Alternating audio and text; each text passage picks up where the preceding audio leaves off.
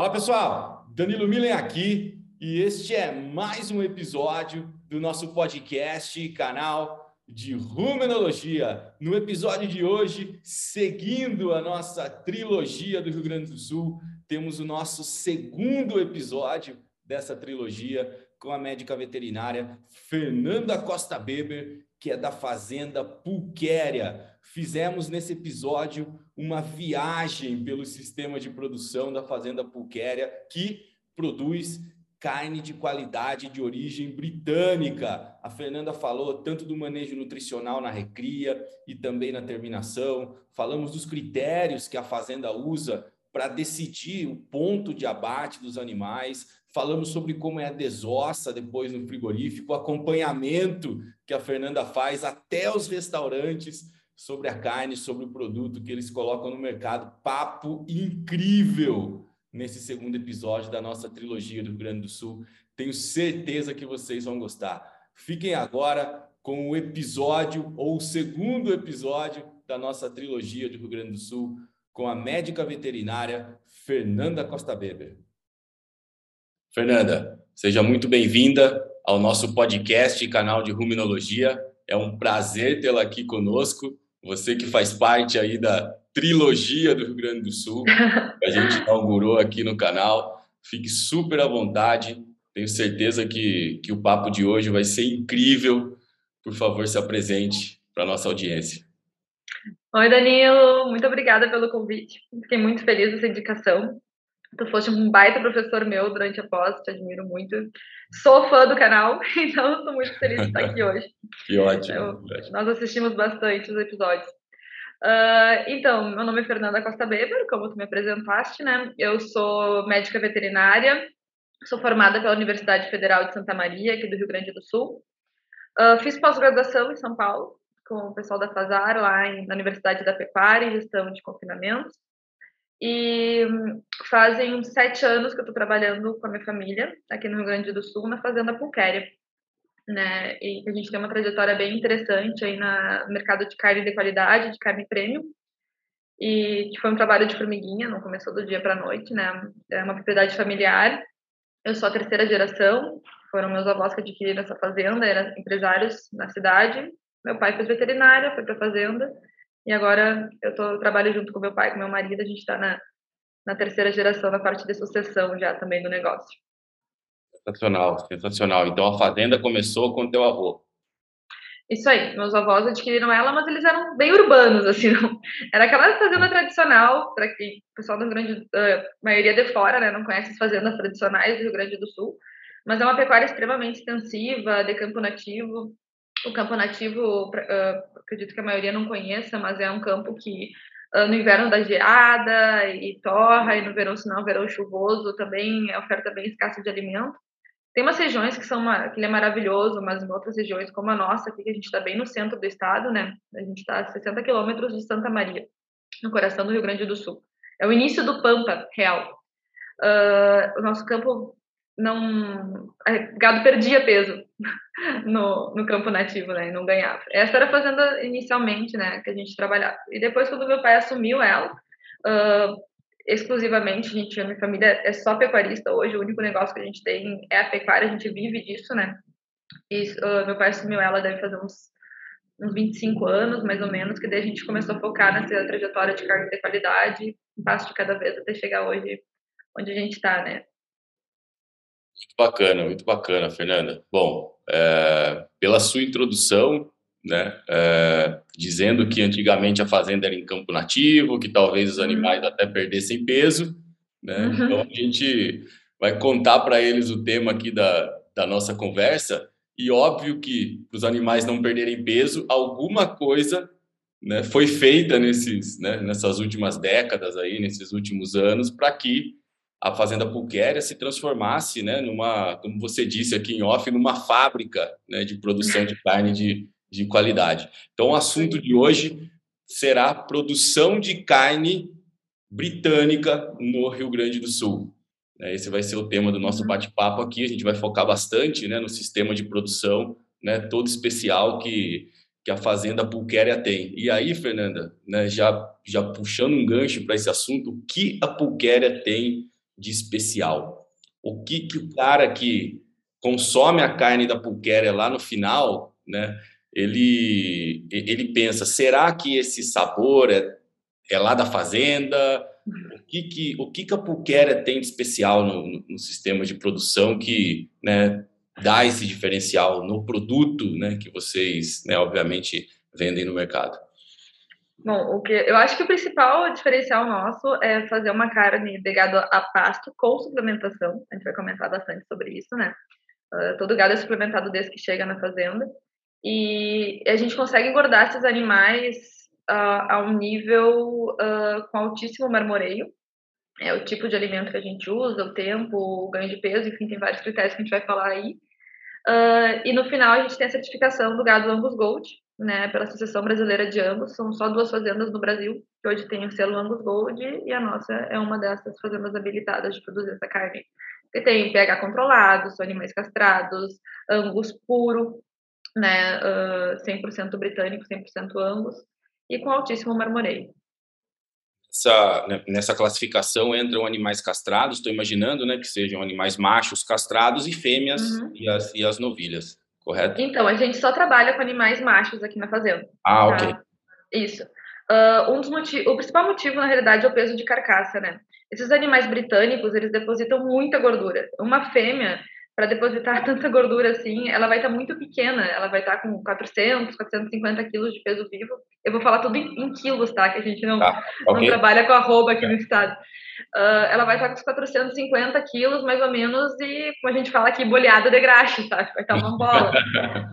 Uh, esses Angus Gold, eles vão em torno de 30 meses de idade para abate, uh, castrados, e eles vão com 650, 670 quilos de peso vivo.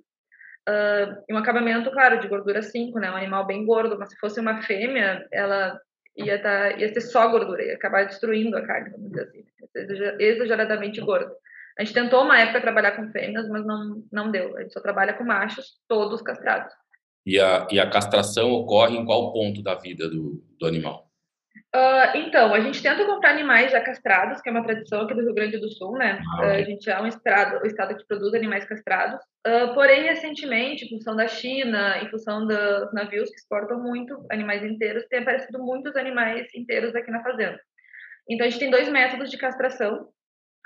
Quando é terneiro, é animal novo, né, a gente castra com burdizo, que a princípio é a maneira mais indolor de castrar. E a gente está fazendo uns testes recentemente com castração uh, com uma borracha, que é, é um aparelho que a gente trouxe do Uruguai.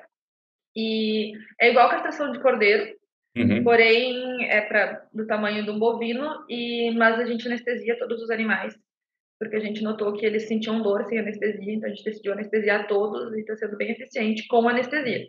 Sem anestesia ah, não, não. Então a gente usa litros e litros e litros de anestesia na fazenda, porque um dos nossos princípios da fazenda é o bem-estar animal. Uh, ah, para a gente não adianta nada produzir carne de qualidade sem respeitar uh, o boi, para a gente é, é um princípio fundamental do nosso negócio. Então, qualquer castração, se tiver que ser uma cirurgia, por exemplo, que às vezes aparece um animal uh, criptorquida, é cirurgia, é com, a, com anestesia, é com bisturi, é com sutura, enfim, a gente faz todo o procedimento. Então, os animais, quando são castrados, eles já estão, né, eles já são desmamados, né? Eles já são animais que, que já não estão mais com a mãe. Isso seria o quê? Em torno de sete, oito meses de idade? Então, Danilo, a gente compra várias categorias, tá? Esses sim, ah. são os terneiros que eu falo, a gente às vezes compra uh, animais que no momento do desmame a gente não tem cria na fazenda, tá? Uhum. A gente compra todos. Uh, alguns são no momento do desmame, eles vêm inteiros para a fazenda e daí nesse quando chega a gente faz o protocolo de entrada e faz a castração deles. Uhum. E agora recentemente tem aparecido animais daí mais velhos, uh, que a gente chama de sobreano, com 12 meses. Uhum. 14 meses, que tem vindo uh, ainda com testículo, e daí sim a gente faz essa castração cirúrgica com anestesia ou com a borracha, depende do, dos animais do lote, né? A gente avalia qual é o melhor método, o método mais indolor para aquilo e faz o procedimento.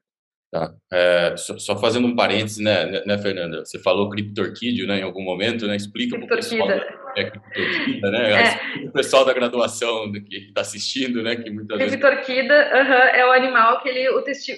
Falando mais brutamente, quando o testículo não desce. Isso acontece bastante, como a gente trabalha com animais castrados aqui no Rio Grande do Sul, e a gente não pode ter animais inteiros, não pode ter animal com aspecto de touro, então eu consigo ver que aquele animal, eu olho para ele, a gente olha o testículo e não tá o testículo lá, a gente olha o saco escrotal e não tá o testículo. E daí tu vai examinar ele no tronco, no brete, né? Uh, normalmente na virilha tu encontra esse testículo numa outra posição. Esse é animal com torquida, ele não, o testículo não desceu no saco escrotal, né? Legal, legal, bacana. Bom, eu tô, eu tô curioso, então, então, Fernanda, é, né, para saber como que vocês é, manejam essa qualidade né? Uhum. Óbvio que a carne de vocês tem qualidade, mas a partir do momento que você adquire os animais que não foram nascidos e nem criados na fazenda, né? Eu, eu imagino que vocês devem ter um local específico para trazer esses animais, né? Como que é essa essa compra, essa seleção desses animais que chegam na, na, na pulquera? Porque eu estou imaginando assim, né? Vocês têm que consertar muita coisa com o manejo de vocês e com nutrição, porque eu estou imaginando né, que a diversidade dos animais deve ser muito grande. Sim, então, uh, 2020 a gente teve mais de 200 fornecedores, Danilo. Então, vem um, uma quantidade de animais aqui e, e, cada um tem seu histórico, né? Então, uh, tem algumas coisas que são uh, do Rio Grande do Sul, né? Que, alguns parâmetros nossos. Por exemplo, o Rio Grande do Sul não tem costume de rastrear o gado. Então, normalmente as pessoas não sabem as origens. A Puquera, todo gado é rastreado. Então, eu consigo fazer todo um levantamento de origens e ver as origens que valem a pena continuar comprando ou não. Uh, meu pai é o responsável normalmente pelas compras. Eu compro alguma coisa também, mas ele que está à frente. Ele faz questão de praticamente todos os carregamentos.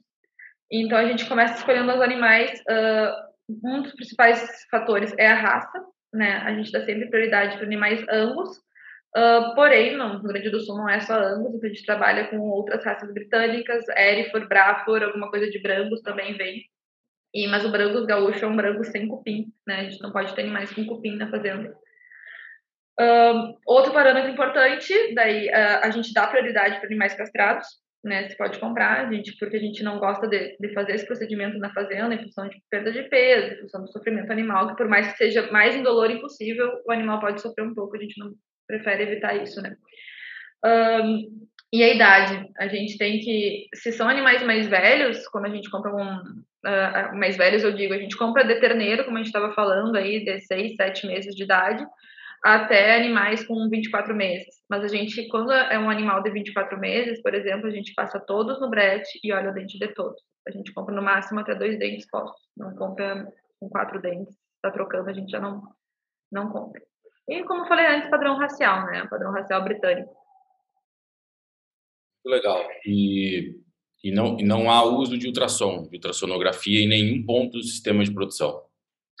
A gente já usou, a gente já fez vários testes, tá? Tanto para acabamento de gordura quanto para marmoreio. E a gente chegou alguns dados nossos internos da fazenda, tá? Que assim, para o animal Angus Gold, é um animal que ele vai ficar uh, um ano e meio comendo ração num sistema que ele vai estar tá ganhando pouco peso, tá? Uh, ele vai estar tá comendo ração à vontade, então ele vai estar tá comendo, eles comem em torno de 1,8, 1,7% do peso vivo. O resto é pastagem, eles estão em pasto. E, e ele vai estar tá ganhando 800, 900 gramas, 1 quilo no máximo. Isso é importante para o marmoreio, né?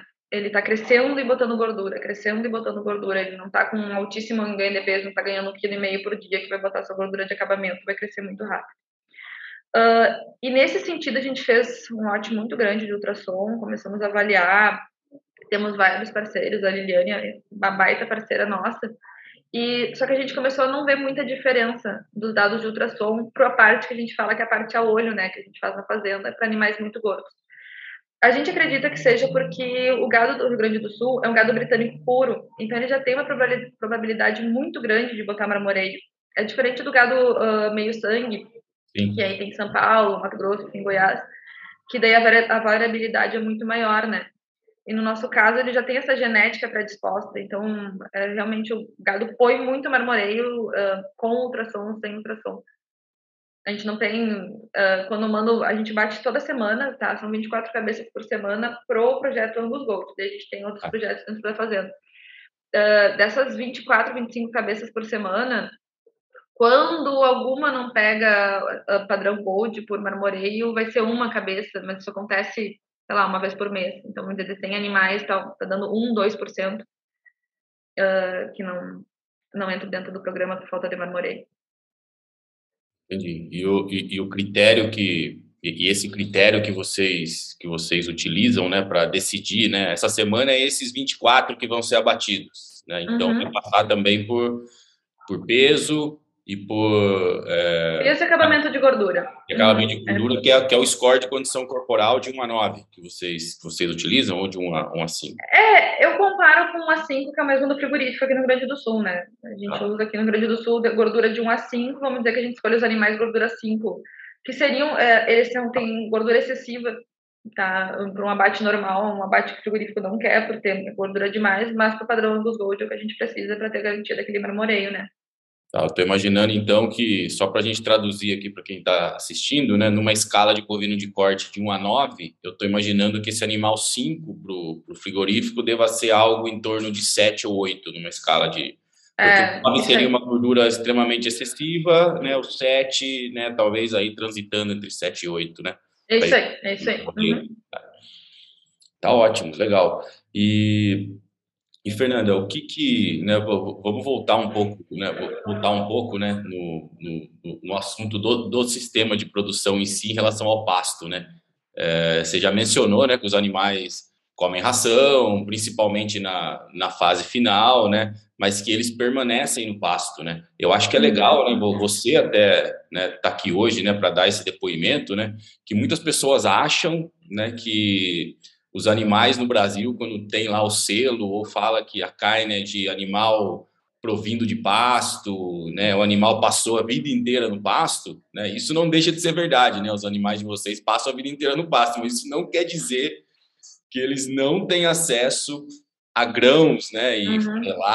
e concentrados, né. Conta um pouco na, na Puquera como que isso acontece, né, como que é esse manejo nutricional de oferta de ração no coxo, desde a hora que o animal chega, né? Eu estou imaginando, né, pelo, né, pelo que você disse até agora, que vai ter uma, uma fase aí de recria, né? Já que não tem cria na fazenda, até, até entrar na, na fase de engorda, né? De acabamento propriamente dito. Não, perfeito, Danilo. Uh, a gente tem uma teoria que a gente acredita que não é praticamente possível produzir uma carne de extrema qualidade só no pasto. Porque essa carne hoje, a carne considerada prêmio no Brasil, é uma carne de alto marmoreio. Para te botar alto marmoreio a pasto é difícil. É, é não, nem sei se dá. Né? Posso estar falando besteira aqui. Graças a Deus você está falando isso, Fernanda. Graças a Deus. Porque tem gente que acha que vai conseguir, né? Então, assim, boa sorte. Precisa, é, o que é um animal de extrema qualidade? Um animal jovem, né? Uh, tem que ter, vai ter 24 meses, 30 meses que tu vai abater, mais do que isso já começa a endurecer a carne. Então, tu precisa de maciez, precisa de idade. E daí, ao mesmo tempo, tu precisa de gordura e acabamento de gordura. E para fazer isso, tem que suplementar. Não precisa confinar, como no nosso caso a gente não tem confinamento na fazenda, né? Não, não tem necessidade de confinamento, mas tu pode potencializar esse teu uso da pastagem. Que é o que a gente faz na fazenda, né? Na nossa fazenda, então, não é uma fazenda muito grande, tá? Para a média do Rio Grande do Sul, a gente tem 1.600 hectares uh, e a gente chegou a ter um estoque médio de 8 mil cabeças uh, nesses 1.600 hectares. Então, é realmente é muito intenso. Uh, como eu falei no início, o campo nativo no Rio Grande do Sul, pelo menos na nossa região, é um campo que não ele tinha baixíssima proteína, não, os animais acabavam perdendo peso em vez de ganhar. A gente acabou convertendo ele em pastagens cultivadas. Uh, então, no inverno, a gente trabalha com pastagens de aveia e azevém, e no verão a gente tem algumas braquiárias, mas a gente trabalha basicamente com milheto, sorgo, capim-sudão, né? Pastagens todas cultivadas. Um, o gado quando chega... Não tem capim nativo na fazenda mais. Não, hoje não tem mais capim nativo, é tudo cultivado.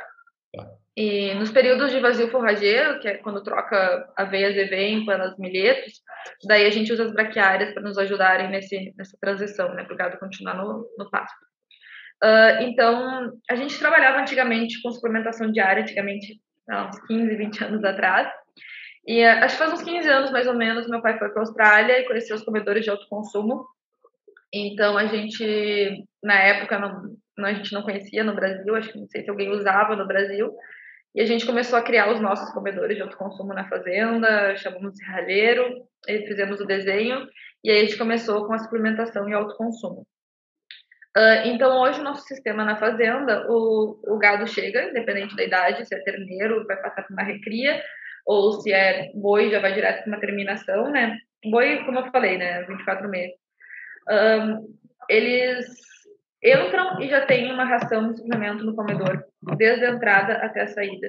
Então, se um animal entra com sete meses na fazenda, com sete meses ele já está comendo essa ração no comedor.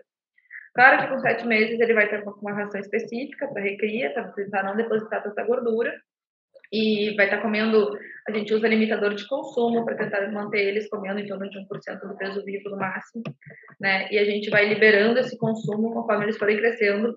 E no final, eles acabam ficando à vontade na ração, apesar de sempre, pelos nossos dados de consumo, eles sempre estão comendo um pouco de pasto e um pouco de ração. Eles nunca ficam 100% na ração, né?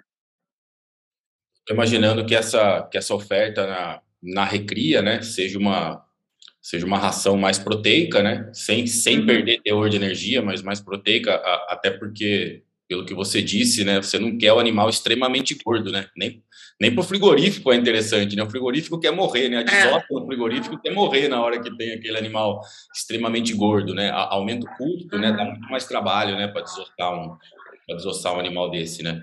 Então eu estou pensando aqui, né, Fernanda, que 1% do peso vivo na recria, né? Praticamente você tem que fornecer o outro 1% no pasto, né?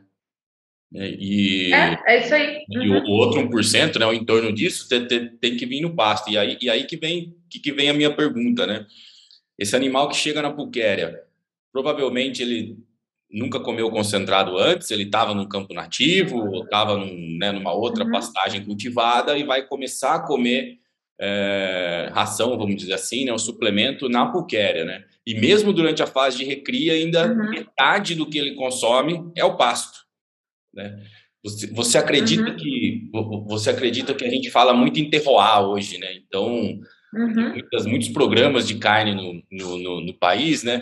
o cara fala assim, ó, a carne só tem esse gosto porque saiu desse lugar específico. Você acredita que, né, o tipo de pastagem cultivada que vocês têm aí, ou mesmo, né, é, a origem dos animais mesmo quando eles vêm, né, né de outros locais para a pulquéria, você acredita que isso é, dá o diferencial na carne de sabor de vocês? Porque, porque assim, o, carne com, né, produzida somente com milho, né, milho, soja, né, aquele animal que comeu milho, soja, né, a, a, a vida toda, a gente sabe que é, muitas vezes a carne não tem aquele vamos dizer assim, aquele gosto do pasto, uhum, igual nós uhum. brasileiros estamos acostumados, né? Uhum. Aquela gordura um pouquinho mais amarela, não extremamente amarela, mas também não uhum. extremamente branca, né? Você acredita que esse, né, esse blend de, de capins e de campo nativo com a pastagem cultivada da fazenda é o que faz a diferença no sabor, na suculência da carne de vocês? Foi perfeito, Danilo, na tua colocação. Eu acredito muito no terroir da carne. Muito, muito, muito. Uh, tanto por pastagem quanto pelos materiais que a gente usa, os grãos que a gente usa na nossa alimentação. Aqui no Rio Grande do Sul, por exemplo, um dos carros chefe da nossa suplementação é o farelo de arroz gordo, né? Uh, que dá sabor na carne, um sabor maravilhoso. E a gente já teve vários feedbacks de clientes. Uma, um dos meus trabalhos na fazenda é fazer o pós-venda, ter contato tanto com os frigoríficos quanto com os restaurantes, por mais que a gente não venda direto, né? Porque os restaurantes a gente tem muita proximidade com eles e todos têm, dão esse feedback, o sabor diferenciado. Uh, não adianta tu fazer uma carne de extrema qualidade, tu vai comer aquele gosto, tem um marmoreio lindo, a carne tá bonita, mas tu vai comer aquele gosto tá insosso. Eu acho que esse é um diferencial do Brasil, né, que a gente não sabe explorar direito. Tu vai no exterior, todas as glândulas uh, dos mercados tem aquele tudo grass-fed e ninguém tá. E estão pagando fortuna por aquilo e a gente produz essa carne maravilhosa aqui e não está sabendo vender. E sem contar o outro fator muito importante, que quem assiste teu canal aqui, a maioria são técnicos, né? Uhum. É, é, o custo, né, da alimentação. Uh, pastagem de AVS vem, que é o caso, o nosso carro-chefe aqui, que é as pastagens de inverno do Rio Grande do Sul, ela produz uma proteína com um valor muito mais baixo que a proteína da ração. Né? Então, uh, saber potencializar o uso do teu pasto com uma boa suplementação, tu dilui muito o custo da tua alimentação. Com certeza, com certeza. Eu costumo falar, Fernanda, eu falei várias vezes já, como você acompanha o canal, já, você já deve ter ouvido, né? Pasto é o alimento mais barato né, que a gente tem para fornecer para os animais, né? Óbvio que a gente uhum. precisa tratar o pasto como cultura, né? Precisa sempre buscar uma melhor qualidade, mas mesmo assim, né? Mesmo com investimento no pasto, ele é ainda muito mais barato do que comprar uhum. uma saca de milho, uma saca de soja, né? Ou, ou qualquer outro produto aí para a gente fornecer no coxo, né? É, muito bacana, muito bacana, Fernanda. E, e, e qual que. É, a gente está falando desse animal em recria, né? Qual que é a tomada de decisão, o critério, então, para falar assim, bom, esse lote agora está é, tá na hora de passar ele para a fase de, de acabamento, né? Como que é essa tomada de decisão e como que é esse aumento aí do, do, do suplemento, né? Que da recria para a fase de acabamento? Uh, perfeito, Danilo. Então, a gente monitora mais ou menos o peso deles entre 400 e 450 quilos de peso vivo, que a gente vai botar eles numa ração de terminação. E, então, eles chegam juntos na fazenda, os lotes. A gente compra de um animal do vizinho até lote de 300, 400 bois. Então, é, é muito misturado, como eu falei, e são raças britânicas. Uh, quando a gente vai entrar, botar eles na terminação, a gente vai separar eles por raça. O que for Angus, e a gente vê que são animais de boas carcaças, assim, animais que estão ganhando peso, a gente vai separar eles para o projeto Angus Gold. Os outros animais, que são Brangus, Brafor, Erifor, a gente vai deixar uh, para o outro comércio nosso, que é um gado de qualidade também, mas não precisa botar tanto acabamento de gordura e tanto peso de carcaça. Né? Então, nesse momento, entre 400 e 450 quilos, a gente passa todos eles na mangueira ver peso de cada um, desempenho deles, todos eles têm chip, então sei histórico deles de ganho de peso e na balança já me diz quantos quilos está ganhando por dia desde que entrou na fazenda. Uh, e a gente já consegue fazer essa parte, tanto por raça quanto por desempenho, né? A partir daí eles vão entrar numa fase de terminação, né? Uh, que o gado pro, que a gente vende normal para o frigorífico do Rio Grande do Sul, ele vai, ele vai até uns 550, mais ou menos, quilos de peso vivo, que é o abate que eu estou acompanhando hoje, que eu te comentei. Uh, e o Angus Gold, dele vai ficar, vai botar mais até um, vai botar 100 quilos em cima aí, tranquilamente, vai ficar uns 100 dias a mais, ou mais, vai ficar uns 150 dias a mais na fazenda, mais ou menos, ganhando peso. E conforme vai, no momento que ele vai terminando essa deposição de gordura, o Angus Gold, né, vai diminuindo muito o ganho de peso dele, porque tá botando sua carcaça praticamente. E dele vai até uns 650 quilos, mais ou menos esse nosso processo. Então, então né, aos, aos entre 400 e 450, todos vão para a fase de acabamento, só que os, os chamados Angus Gold, eles, eles permanecem por mais tempo, até atingir 650, é e os outros uhum. ficam até 550, mas a ração é a mesma. E a oferta. A ração é a mesma. Uhum. Ração a mesmíssima e também a quantidade fornecida que você já tinha falado antes, é, 1,8% do, do peso vivo, também se mantém. É, na realidade a gente libera o consumo, né? Uh, até então a gente usa sal, principalmente como limitador de consumo, uh, para tentar manter em torno de 1%, uh, 1 do peso vivo. A partir daí a gente acaba liberando o consumo, a gente uh, tira esse excesso de sal aí, a gente chega a botar 10% de sal na ração para segurar o consumo. A gente baixa isso e deixa a ração à vontade. Então eles têm eles comem o que eles quisessem. Se eles quisessem comer 2,2, 2,3, 2,5% do peso vivo, eles até poderiam comer. Mas não é a realidade que a gente vê na fazenda né? Eles estão sempre pastando, tu anda pela fazenda, tu vê eles o tempo inteiro pastando. As fezes deles também a gente está sempre monitorando.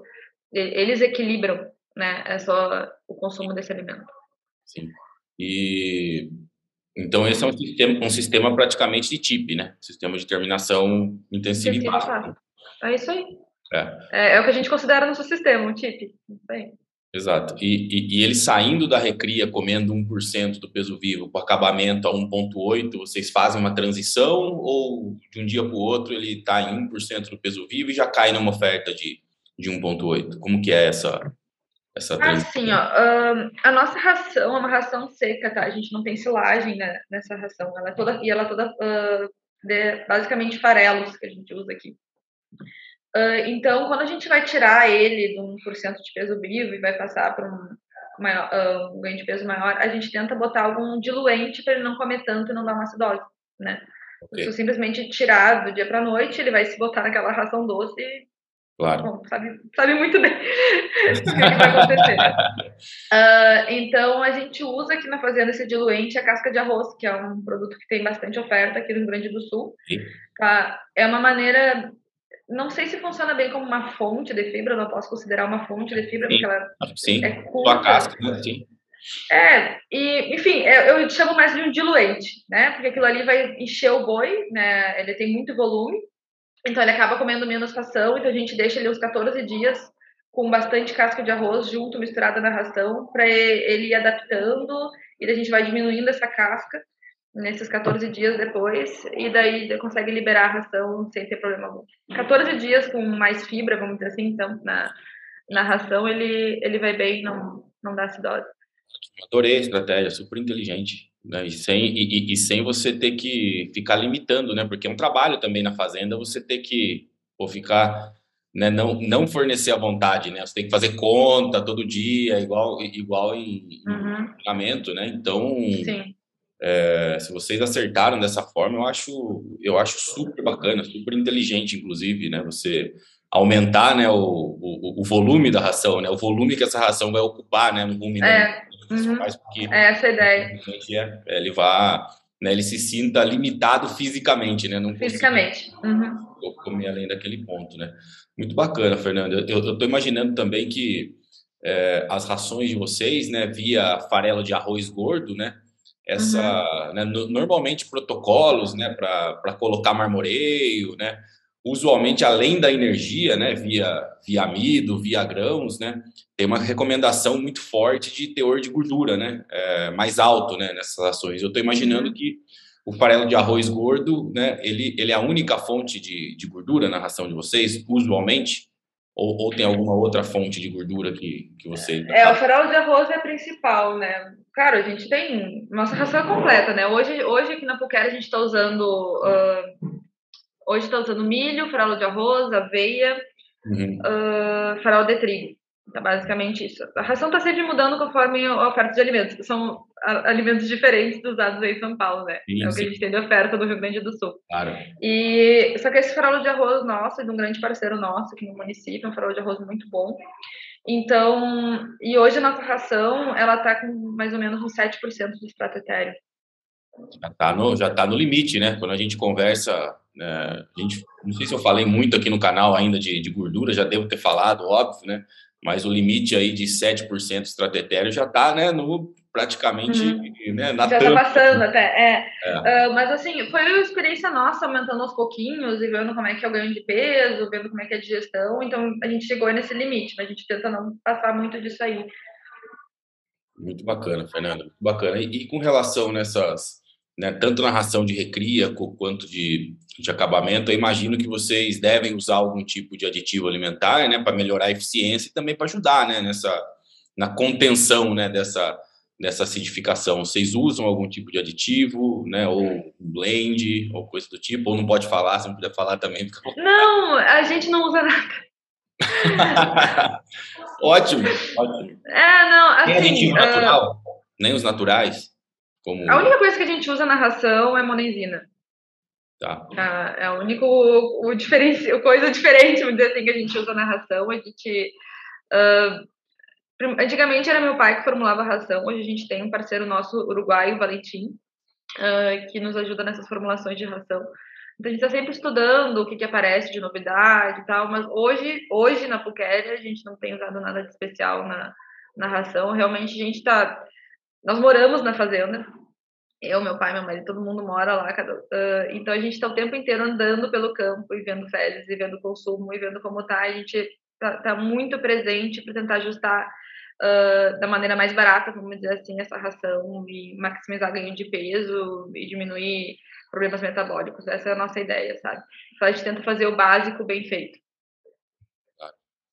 É, a, a, a monenzina sódica, ela não deixa de ser o, o aditivo alimentar, né, apesar de ser um é. conhecimento, ela é né, um coxidiostático também, né? Ela uhum. tem né, algumas outras ações, né? E ela é o mais utilizado em, em sistemas uhum. intensivos, ela é a mais utilizada em sistemas intensivos no Brasil. Então, então assim, né? É, eu acho que até acho não, né? A, a monenzina, né? Ela ajuda né, uhum. conseguiu né, chegar no objetivo do marmoreio. Não que vai ser só ela, óbvio, né, mas ela também ajuda por essa, né, por essa, é, por esse estímulo, né, de produção maior de propionato que vai dar glicose e tal. E, e claro. Uhum. ela é fundamental, né? Ela é fundamental. Mas o que eu quis dizer é que assim que não tem nada de mirabolante, né? É uma monenzina que todo mundo conhece, que a gente usa e deu. Claro. E, e, e, falando um pouco da, da, da, parte de abate e pós e, e pós-abate, uhum. Fernanda, como que, né, vamos dizer assim, que conselho, que conselho você daria, né, para as pessoas que querem começar nesse ramo? Às vezes o cara tem uma fazenda, ele tem os animais dele e ele quer produzir uma carne de quer produzir uma carne de, de qualidade, vender uma carne com a marca dele, com a origem da uhum. fazenda dele né? O que que, o que, que você, né, Fernanda, né, dentro de um sistema desse, né, é, pode dar de conselho recomendação para essa, né, para esse cara que está querendo começar? Uh, bom, a gente tem algumas premissas aqui na nossa fazenda e uma delas é fazer uma coisa bem feita. Então a gente é produtor de boi, né? A gente vende um boi maravilhoso que vai produzir e o frigorífico vai transformar esse boi em carne e o frigorífico vai comercializar. A gente tenta ser focado no nosso negócio e não abraçar o mundo. Tá? A gente acha que no momento que a gente abraçar o mundo, talvez a gente perca o foco do que a gente faz bem, que é produzir esse animal. Uh, mas ao mesmo tempo, tu precisa de bons parceiros. Né? Não adianta tu produzir essa carne e largar no mercado comum, que o frigorífico não vai te valorizar. A primeira coisa que eu vejo, assim, que para uma carne de qualidade tem que ter constância, né? Não adianta tu produzir uma época do ano, tem um lote maravilhoso, e depois no resto do ano tu não tem mais aquele animal para entregar. O cliente que é sempre na gôndola, que toda vez que ele for, ele tem que encontrar aquele mesmo padrão de animal. Por isso que eu comentei antes, o Angus Gold a gente abate 52 semanas por ano, né? Porque o consumidor tem que ir lá e tem que ter aquela, aquele animal lá. Uh, e ao mesmo tempo é muito importante tu ter, como eu estava falando antes, parceria com frigoríficos. Né? O, eu sou pecuarista, né? E eu vejo muito pecuarista que briga com o frigorífico. Acho que o frigorífico é um concorrente, é um problema. O frigorífico, na realidade, é o nosso cliente, né? E a gente tem que tratar muito bem o nosso cliente. É, essa é a realidade. Então, eu não precisaria estar aqui no frigorífico acompanhando a BAT, fazendo reunião no frigorífico, como eu estou fazendo. Uh, não, não precisaria, talvez não faça diferença, mas eu faço questão de, em todos os abates que eu posso, para poder estreitar esse relacionamento, conversar com eles, deu algum problema na linha, deu algum animal mais fraco, deu algum animal com dentição fora do que era previsto. Eu tô lá, eu tô vendo, eu tô conversando, eu tô corrigindo.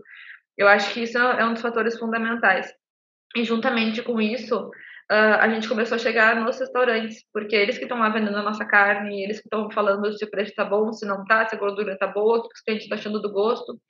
Então, por mais que a gente não faça essa venda direta para o restaurante, a gente não tem aquela Uh, não é a carne da Pulquer, não é a gente que está uh, industrializando essa carne e vendendo, né? É, tudo através do frigorífico. A gente faz questão de estar lá nos restaurantes e botando em contato com os frigoríficos e tentando resolver e ver o feedback dos clientes.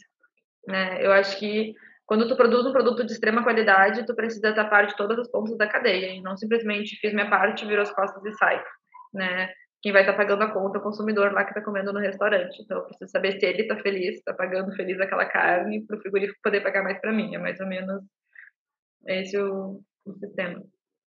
Eu acho que quando a gente teve aula lá em, lá em Novo Horizonte, né? Eu tinha acabado de voltar de Bagé, eu tinha ido na Embrapa lá de, de Bagé, eu tinha ido num restaurante uhum. lá, que eu não vou nem me lembrar o nome, e aí quando eu te falei, você falou, pô, esse restaurante é a nossa carne, e, e realmente a carne estava sensacional, acho que foi em 2000 e, 17 ou 16, acho, alguma coisa assim, uhum. que a gente fez lá, né, após, né, então, e, então, assim, realmente esse, essa ida aos restaurantes, né, para realmente estar em contato com o restaurante e com o consumidor final, eu acho fundamental, uhum. né, porque o cara que está comendo a carne, eu sempre falo uma coisa, Fernanda, o cara que está comendo a carne no prato, principalmente uma carne marmorizada, a carne uhum. chega pronta para ele no prato, ele não vê o marmoreio, ele sente só, uhum. ele só uhum. o gosto. Ele não vê. Não é igual você ir lá no mercado escolher, você vê o marmoreio lá bonito. Não, no restaurante ele não escolheu. Ele pediu no cardápio, né? Usualmente, né? Poucos vão lá ver né, a carne antes, né? Crua, uhum. né, antes de ser feita, né? Isso é o mínimo, né? Assim, é o mínimo, uma pequena proporção das pessoas vê isso, né? O cara, a carne chega no prato pro cara, né? Com um aspecto visual muitas vezes parecida com outra que não tem marmoreio, não dá para ver ali. Uhum. É só é, é, é, o né, é o sensorial da, né, do, da experiência né, que vai né, que, que, vai dizer né, realmente se o cara gostou da, da, da, da carne ou não. Então eu acho né, fundamental acho que pouca gente que tem né, um produto como o de vocês faz esse pós-venda né que de vocês ir lá no restaurante né e, e checar diretamente com o consumidor final como e... a aceitabilidade né do produto né então. Isso é fundamental, né, Danilo? Porque, como tu falou, na, vai chegar a carne lá, o, a, o consumidor ele vai ver, não vai ver diferença nenhuma de uma outra carne que às vezes está pela metade do preço. Então, a, aquela carne tem que ser uma experiência maravilhosa, porque senão, por que, que ele vai pagar tão mais por aquele pedaço? Exato. É, se, se olhando é igual.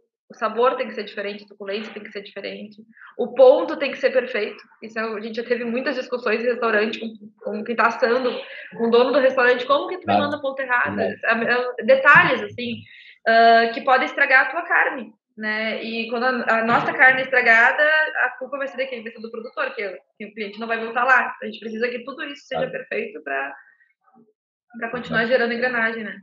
Exato. E você, vocês acompanham também o processo na indústria de fabricação ou não só no abate? Ou na desossa também vocês chegam a acompanhar a fabricação dos cortes, né? Tudo, isso. Sim. Uhum. Uh, não é com frequência, não é um negócio assim que todos os abates eu acompanho a desossa também, mas eu já acompanhei muito a desossa do nosso gado, para avaliação de marmoreio, para avaliação de cortes, Uh, o excesso de gordura, como tu falou antes, uma grande reclamação que tem é as costelas, o Grande do Sul é um corte muito valorizado e acaba perdendo muito em função do excesso de gordura.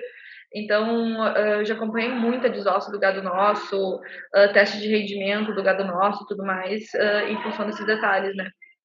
Acho que, eu acho que uma boa parte do pessoal não sabe, né, Fernanda, mas fazer uma desossa para um programa de qualidade né, exige que a linha, né, a linha seja mais lenta, né, o, uhum, o tempo uhum. que, vamos pegar um exemplo, né, o tempo que o colaborador está lá é, fazendo, né, todo, né, todo o trabalho no contrafilé commodity, né, o, o, no mesmo tempo ele, né, ele, ele usa praticamente é, três vezes mais tempo, né, dura três vezes uhum. mais, quatro vezes mais para fazer o mesmo serviço né, num contrafilé de, de carne premium, né, ou de, ou de carne especial, né, porque existe todo um trabalho praticamente artesanal, né, não é, uhum. não é de qualquer jeito que, né, que você pode ir lá, ah, fez lá, tirou tudo que o excesso, tal, embalou lá e, e, e vai para o açougue ou vai para o supermercado, né, a carne, a carne premium, ela, né, tem consumidores mais exigentes, né, o cara quer, né? Perfeito. Tem que rebaixar a gordura muitas vezes, até porque uhum. tem excesso de gordura. Uhum. Ninguém vai, ninguém vai colocar lá um,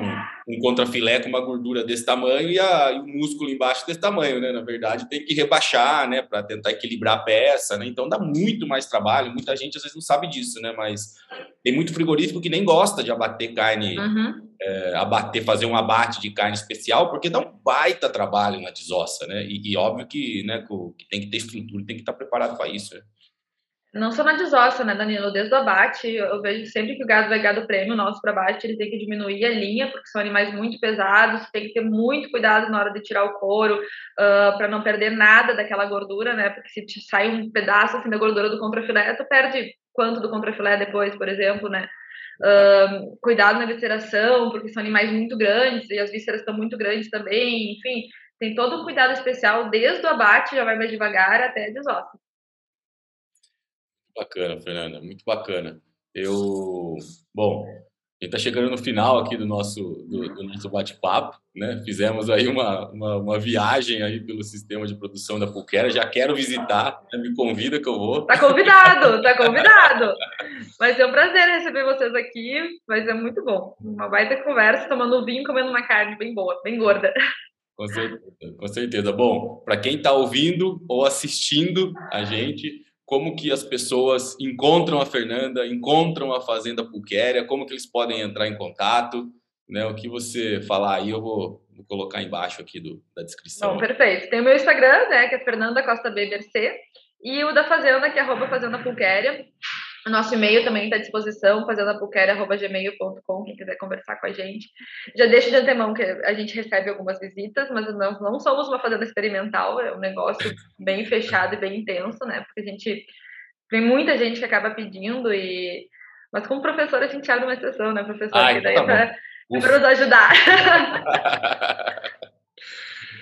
Que legal, Fernanda. Muito obrigado. Sim, mas vai ser um prazer tirar dúvidas. Quem quiser entender, uh, tirar algum questionamento, se quiser tiver alguma curiosidade a mais para a gente conversou aqui, estamos à disposição. Bacana. Bacana. Obrigado pelo seu tempo, Fernanda. Bom trabalho. Aí sei que você está no frigorífico, né? Numa, numa pegada aí bem ocupada. Bom trabalho, boa semana. E com certeza, né, eu te dou um feedback aí depois do, da interação aí da audiência, né, e dos, dos números aqui do, desse episódio. Perfeito, Danilo. Muito obrigada, viu? Obrigada pela parceria. Gostei muito de conversar. Foi ótimo. Obrigado a você. Um abraço. Um abraço. Tchau, tchau.